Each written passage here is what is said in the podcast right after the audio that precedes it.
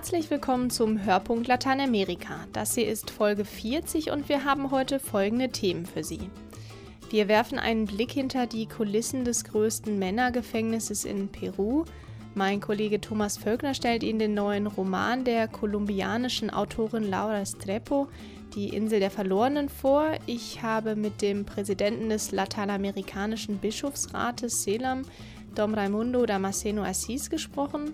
Und meine Kollegin Hilde Reginita stellt Ihnen den Film Nostalgia de la Luz Heimweh nach den Sternen vor.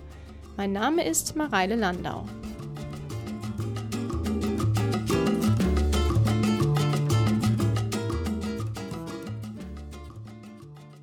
Sie schlafen in Massenlagern auf Gängen zu viert in einem Bett. Korruption, Drogen, Alkohol und Gewalt sind an der Tagesordnung. Die Rede ist von einem der größten Gefängnisse in ganz Lateinamerika, dem San Juan de Lurigancho in Peru, nordöstlich von Lima. Das Gefängnis ist heillos überbelegt. Vor 40 Jahren wurde es für knapp 2000 Häftlinge gebaut. Heute sind dort über 7500 Männer untergebracht. Nach außen hin versuchen die Aufseher, das Gefängnis so gut wie möglich abzuriegeln, doch hinter den Mauern herrscht Krieg. Auf die etwa 7500 Häftlinge kommen gerade einmal 100 Aufseher. Die Macht hat die Gefängnisleitung den Insassen überlassen. Einer, der dieses gefährliche Terrain mittlerweile sehr gut kennt und sich jeden Tag wieder aufs Neue hineinwagt, ist Pater Norbert Nicolai. Der 48-jährige Bochumer ist seit etwa zwei Jahren Gefängnisseelsorger in Lima. Die Situation der Häftlinge kennt er mittlerweile sehr gut. Mehr als 70 Prozent der Männer sind drogenabhängig und stürzen dadurch in ein Loch, aus dem nur die wenigsten wieder herausfinden. Aber das ist so ein Hin und Her, ne? so ein zwischen Droge und dem Vorsatz, doch mal abzukommen von der Droge zu sein. Zwischen seine Verwandten anlügen und sagen, ich brauche Kleidung und diese Kleidung dann sofort wieder in die Droge umzusetzen. Und dem wirklichen Vorsatz, mal was für sich zu tun und wirklich abzukommen von der Droge, ist das so wirklich ein Hin und Her bei den Männern dort. Die 21 Blocks der Haftanstalt spiegeln die Machtverhältnisse wider, die man auch draußen auf der Straße in der Stadt wiederfindet. Die Häftlinge sind auch hinter den Mauern in Banden organisiert, die sich regelmäßig Kämpfe liefern. Damit gilt Lurigancho, wie Pater Nikolai sagt, auch geradezu als Schule für künftige Täter. Die Droge Crack zum Beispiel wird im Pavillon 10 hergestellt von den Gefangenen, das weiß man. Da gibt es auch die Druckmaschinen für Falschgeld. Das ist alles bekannt. Man zahlt als Gefangener auch an jeden Gatter, an jedem Tor, wo man durchgeht, etwas, damit die Polizei davon leben kann. Die sind sehr, sehr schlecht bezahlt. Ja, aus diesem Grund ist es eben so einfach, an Waffen oder Drogen zu kommen, an Alkohol oder Handys, alles Dinge, die eigentlich verboten sind in dem Gefängnis. Aber wer Geld hat, kann sich hier tatsächlich alles kaufen. Der Mittelgang zwischen den Trakten gleicht einem Marktplatz. Jeder versucht hier mit irgendetwas Geld zu verdienen. Von warmen Mahlzeiten über Zahnbürsten bis hin zur Hafterleichterung oder ein, einer musikalischen Showeinlage wird hier so ziemlich alles feilgeboten. Pater Nikolai versucht jedoch, sich in diesen Sog der Korruption nicht hineinziehen zu lassen, weiß aber gleichzeitig auch, dass es keinen Sinn hat, dagegen anzukämpfen. Ja, innerhalb dieser ganzen Atmosphäre des, der Korruption, äh, der riesigen Lautstärke, wenn so 7000 Männer zusammenleben auf engstem Raum, den Gerüchen, da äh, erstmal sich zurechtzufinden und nicht zu sagen, ich kämpfe jetzt dagegen an, dass es hier nicht mehr korrupt ist, weil da würdest du wirklich wie Don Quixote gegen Windmühlen kämpfen. Inmitten dieser Gewaltherrschaft befindet sich aber auch ein Zentrum des Friedens, eine Oase der Ruhe. Das ist die Capellania, ein Park mit Räumen für die Pastoralarbeit, die Pater Nikolai mit seinem Team dort leistet.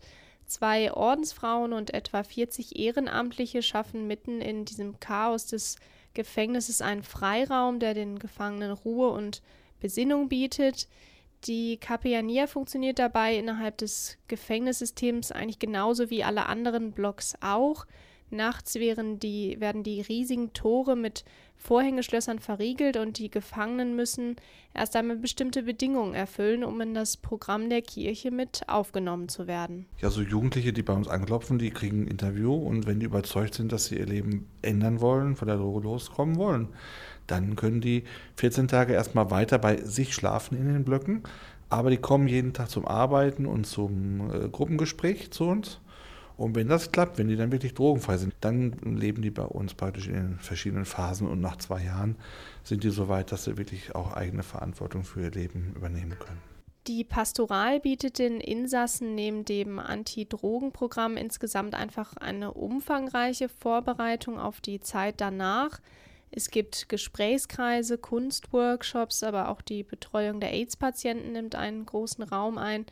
Das Team bietet den Gefangenen aber auch Rechtsberatung, ärztliche Versorgung, natürlich auch spirituelle Begleitung in Form von vielen unterschiedlichen Kursangeboten. Gitarrenkurse, Friseurkurse, aber auch einen sehr wichtigen Kurs, den Kurs der Sanation Emotional, der inneren Heilung. Da wird wirklich auf die Kindheit der Männer geschaut und die durchleben die auch und durchleben die Gefühle und das große Problem, gerade in lateinamerikanischen Ländern, ist, dass die Menschen oft ihre Gefühle nicht wahrnehmen und daraus dann sehr große Aggressionen entwickeln. Und von daher hat dieser Kurs auch sehr viel Erfolg. Ja, so großen Erfolg, dass mittlerweile sogar ehemalige Gefangene als Betreuer in die Capellania zurückkehren, um die Häftlinge an ihren eigenen Erfahrungen teilhaben zu lassen.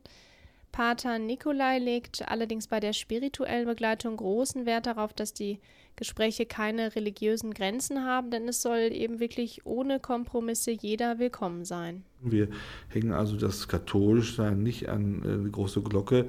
Bei uns findet man auch, äh, wenn man sucht, natürlich in der Kapelle auch eine Christusfigur. Ansonsten sind wir sehr äh, vorsichtig mit äh, religiösen äh, Bildnissen, weil gerade auch die Sekten und verschiedene Gruppierungen uns da immer wieder für sehr kritisieren. Und wir wollen einfach offen sein, auch für jene, die in solchen Gruppen sich organisieren. Viele der Menschen in Peru sind von sich aus auch sehr religiös. Zu solch einer Tiefe kommt es daher auch ohne, dass die Kurse immer explizit theologisch ausgerichtet sind. Auch der Gottesdienst in der Capellania ist immer sehr gut besucht Rund 400 Männer nehmen regelmäßig daran teil und auch von den anderen Gottesdiensten, die Pater Nikolai in den einzelnen Blöcken feiert, lassen sich die Männer ansprechen. Gerade wenn man so was ausgefressen hat und mit seiner ganzen Schuld auch irgendwo hin muss, dann spielt Gott schon eine richtige Rolle. Bei uns ist der Karfreitag der wichtigste Tag für den Gottesdienst. Da gibt es einen großen Kreuzweg, gibt es eine Kreuzverehrung. Da wird dieses, mein Gott, mein Gott, warum hast du mich verlassen, ganz intensiv gesungen auch. Und dieses Herr, erbarme dich auch. Also das ist schon sehr beeindruckend, wie unsere Männer das wirklich auch ausdrücken. Die Ehrenamtlichen merken auch immer wieder, dass allein das Zuhören schon sehr viel bewirken kann und sich dadurch häufig auch für den Einzelnen schon Lösungsansätze ergeben. Pater Nikolai sieht ähm, seine realen Wirkungsmöglichkeiten dabei allerdings sehr realistisch, lässt sich davon aber nicht entmutigen. Das sind nur 10 Prozent, die wirklich letztlich bleiben. Aber auch die 90 Prozent, die vielleicht nochmal wieder klopfen und nochmal wieder klopfen, die werden bei uns immer eine offene Tür finden und das Vertrauen, dass es irgendwann vielleicht doch klappt. Die Gefängnispastoral, insbesondere das Ernährungsprogramm für die an Tuberkulose und AIDS Erkrankten in San Juan de Lurigancho, wird von Adveniat unterstützt. Ein kurzes Video und ein Blog-Eintrag von einem der letzten Besuche von Adveniat-Mitarbeitern finden Sie auf der Internetseite adveniat.de unter der Rubrik Blog.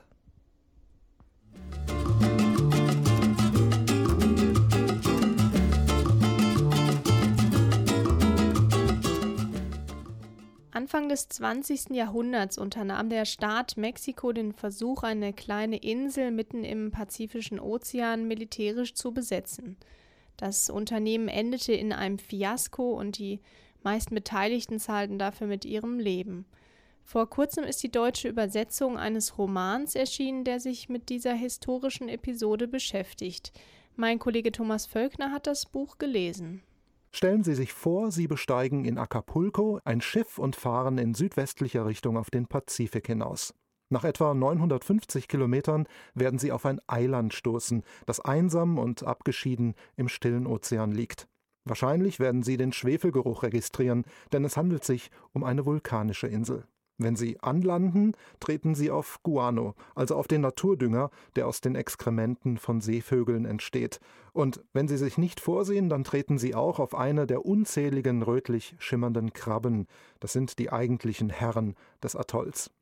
Es darf vermutet werden, dass die relativ wenigen Menschen, die diese Insel namens Clipperton je betreten haben, genau diese ersten Sinneseindrücke hatten.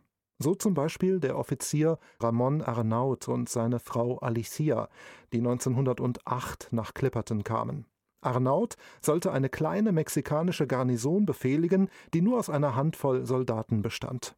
Mexiko hatte Anspruch auf die Insel erhoben, fürchtete aber, dass Frankreich oder eine andere fremde Macht sie im Handstreich besetzen könnte.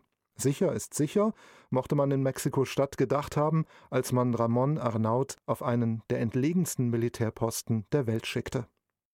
Diesen Stellungsbefehl und die beteiligten Personen hat es wirklich gegeben. Und auch die Ereignisse, die sich auf Clipperton zugetragen haben und die im Zentrum eines gut geschriebenen, lesenswerten Romans stehen.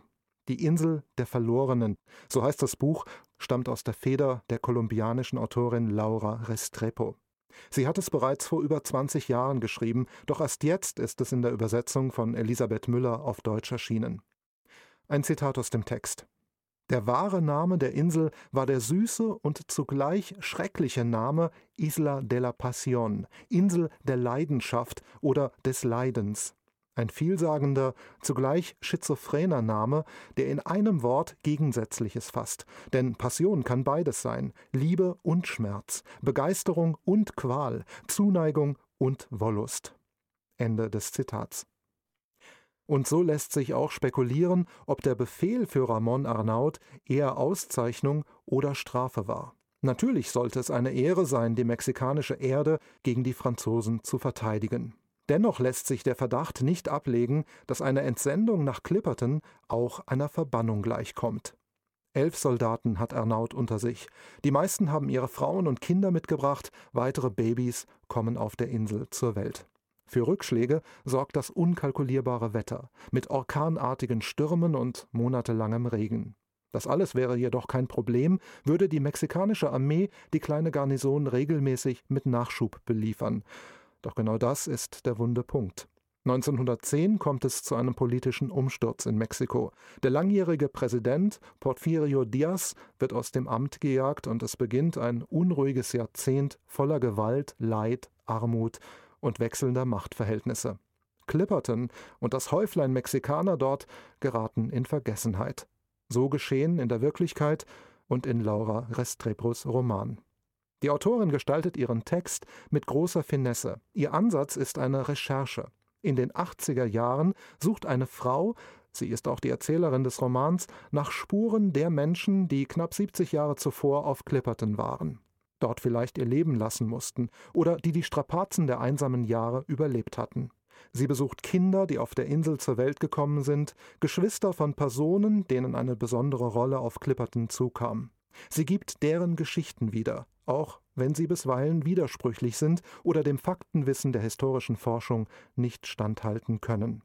Der häufige Perspektivwechsel, das Hin- und Herblenden zwischen den nach Abenteuer riechenden und schmeckenden Passagen auf der Insel und den referierenden Stellen, in denen die kleinteilige Suche nach Erkenntnis und Wahrheit nachgezeichnet wird, diese Kombination macht die Lektüre von Laura Restrepos Roman zu einer lohnenswerten Angelegenheit. Der Roman Die Insel der Verlorenen ist im Luchterhand Verlag erschienen, hat einen Umfang von ungefähr 400 Seiten und kostet 19,99 Euro.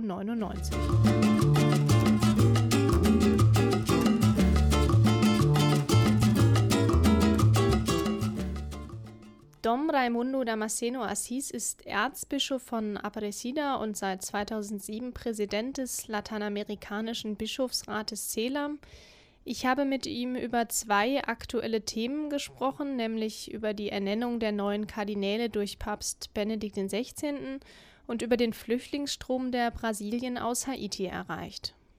Dom Damasceno, Papst Benedikt hat ja gerade neue Kardinäle bekannt gegeben. Woran liegt es eigentlich, dass im Verhältnis zur Größe des Kontinents und zu der Zahl der Katholiken relativ wenige Kardinäle aus Lateinamerika kommen? Bom, na lista dos in der Tat ist es so, dass von denjenigen, die zu Kardinälen ernannt worden sind, nur einer aus Lateinamerika kommt, nämlich der ehemalige Erzbischof von Brasilia, João Bras de Avis, der jetzt Leiter der römischen Ordenskongregation ist. Man hätte sicherlich auch andere erwarten können, zum Beispiel aus traditionellen Kardinalssitzen. In Brasilien wäre Salvador zu nennen oder auch Rio, wo vor kurzem neue Erzbischöfe ernannt wurden, oder auch Bogotá. Es scheint aber üblich zu sein, abzuwarten, bis die Vorgänger in den Erzbistümern 80 Jahre alt werden, bevor dann der Nachfolger eventuell bei der nächsten Gelegenheit zum Kardinal ernannt wird. Im nächsten Jahr können wir bei einer neuen Ernennung vielleicht auch wieder Namen aus Lateinamerika erwarten. Ja, haben Sie denn das Gefühl von den Entscheidungsmöglichkeiten her, dass die Kardinäle aus Lateinamerika hinreichend mitwirken können? In Amerika Latina wenn man die Zahl der Katholiken betrachtet, die in Lateinamerika leben, etwa 44 Prozent aller Katholiken weltweit, dann könnte die Zahl der Kardinäle natürlich größer sein. Auf der anderen Seite ist es aber wichtig, dass auch Regionen der Welt im Kardinalskollegium präsent sind, in denen Katholiken eine Minderheit darstellen. Wichtig ist, dass die gesamte Kirche dort vertreten ist. Man muss zudem berücksichtigen, dass die römische Kurie naturgemäß ein großes Gewicht bei der Zahl der Kardinäle hat. Und letztlich liegt die Entscheidungsgewalt, wer Kardinal wird, beim Papst. Kommen wir noch zu einem anderen aktuellen Thema. Die brasilianische Regierung hat gerade die Amazonasgrenze für Flüchtlinge aus Haiti geschlossen. Wie steht denn die Kirche in Brasilien zu dieser Entscheidung? Brasilien hat sich direkt nach dem Erdbeben in Haiti sehr engagiert und tut das auch weiterhin. Insofern ist es nicht überraschend, dass die Haitianer sich auf den Weg nach Brasilien machen, um dort bessere Lebensbedingungen zu suchen. Auf der anderen Seite mussten wir feststellen, dass die Flüchtlinge vielfach ausgebeutet werden. Es haben sich Schlepperbanden organisiert, die Haitianer nach Brasilien geschafft haben, zu ausbeuterischen Bedingungen. Dem wollte man entgegenwirken. Gleichzeitig wurde aber auch beschlossen, denjenigen Haitianern, die bereits in Brasilien sind, einen legalen Status zu verschaffen. Man darf bei der Diskussion nicht vergessen, dass dieses kontinental große Land riesige Grenzgebiete hat, die nicht überall kontrollierbar sind. Man kann nicht grenzenlos Menschen ohne Kontrolle einreisen lassen. Inwiefern hat sich die Kirche denn in dieser Debatte für die Migranten eingesetzt? Die Bischofskonferenz hat sich mehrfach im Sinne der Migranten geäußert und setzt sich auch weiterhin dafür ein, dass sie mit Respekt und mit Würde behandelt werden, um zu verhindern, dass sie ausgebeutet werden. An vielen Stellen ist es leider so, dass sie unter unmenschlichen Bedingungen, bisweilen in sklavenähnlichen Verhältnissen arbeiten müssen. Das haben wir als Bischofskonferenz immer angeprangert, speziell auch zu Anlässen wie dem Internationalen Tag gegen Sklaverei und auch dem Tag der Migranten. Vielen Dank, Dom Damasceno, für dieses Interview. Ich habe gehört, dass Sie sehr gut Deutsch sprechen. Sie haben ja sogar einige Jahre in Deutschland studiert. Vielleicht möchten Sie diese Gelegenheit dann nutzen, um einen kurzen Gruß an unsere Hörer in Deutschland zu richten. Als äh, Präsident der bischöflichen brasilianischen Konferenz, ich möchte einen schönen Gruß senden an allen, die die Zeit von Advent besuchen. Und äh, ich wünsche auch, dass Gott alle segnet. Und äh, eine, eine Dank, eine äh, spezielle Dank für alle Wohltäter hier in Deutschland, die durch Advent die Kirche in Lateinamerika äh, äh, helfen.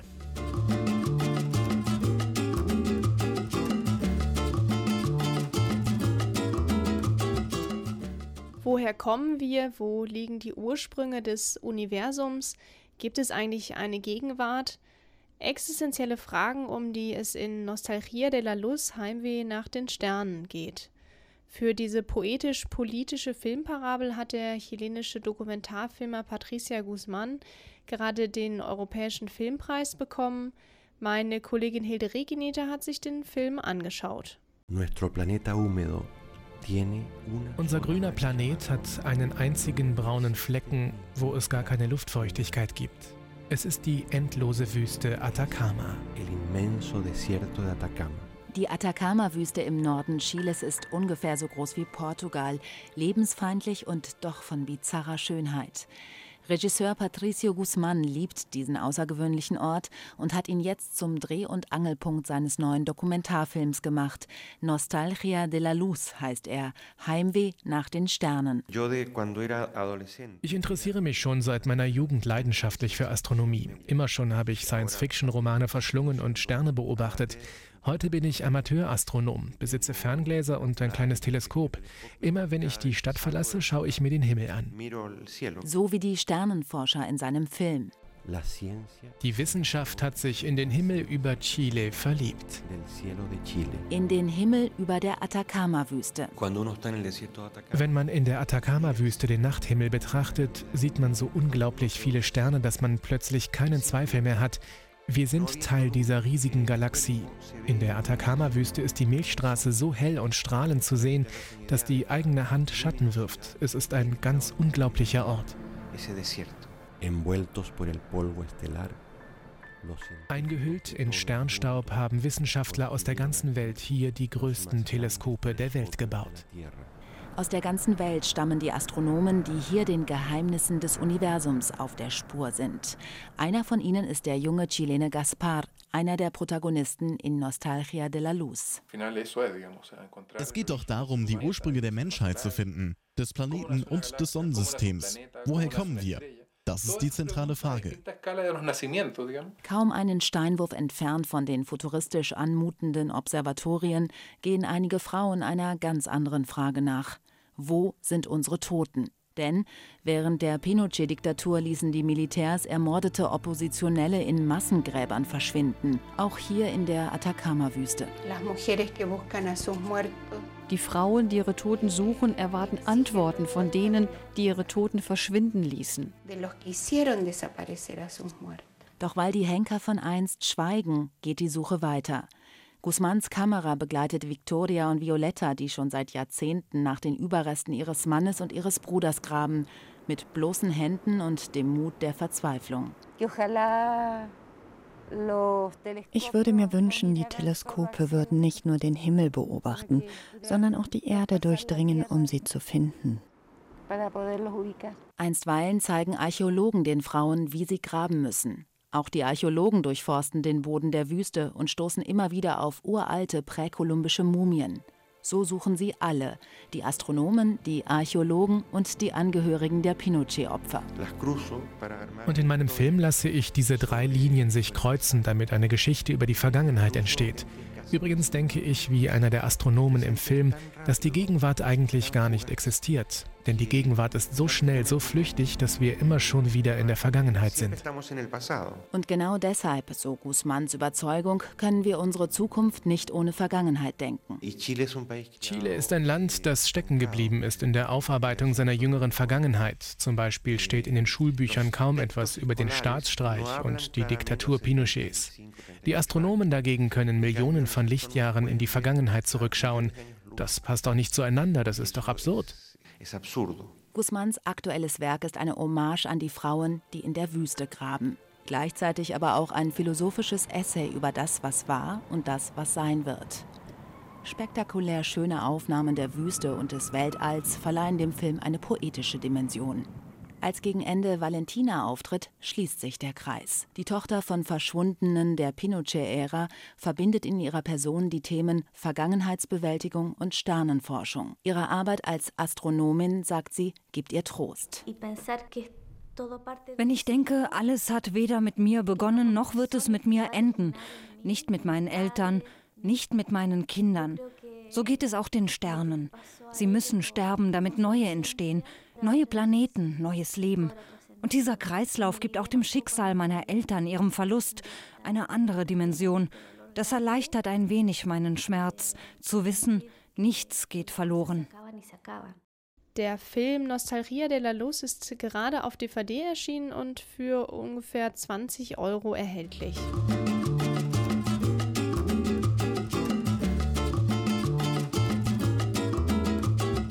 Das war der Hörpunkt Lateinamerika für dieses Mal. Vielen Dank an Hilde Rekenita, Thomas Völkner und Rainer Wilhelm für ihre Mitarbeit.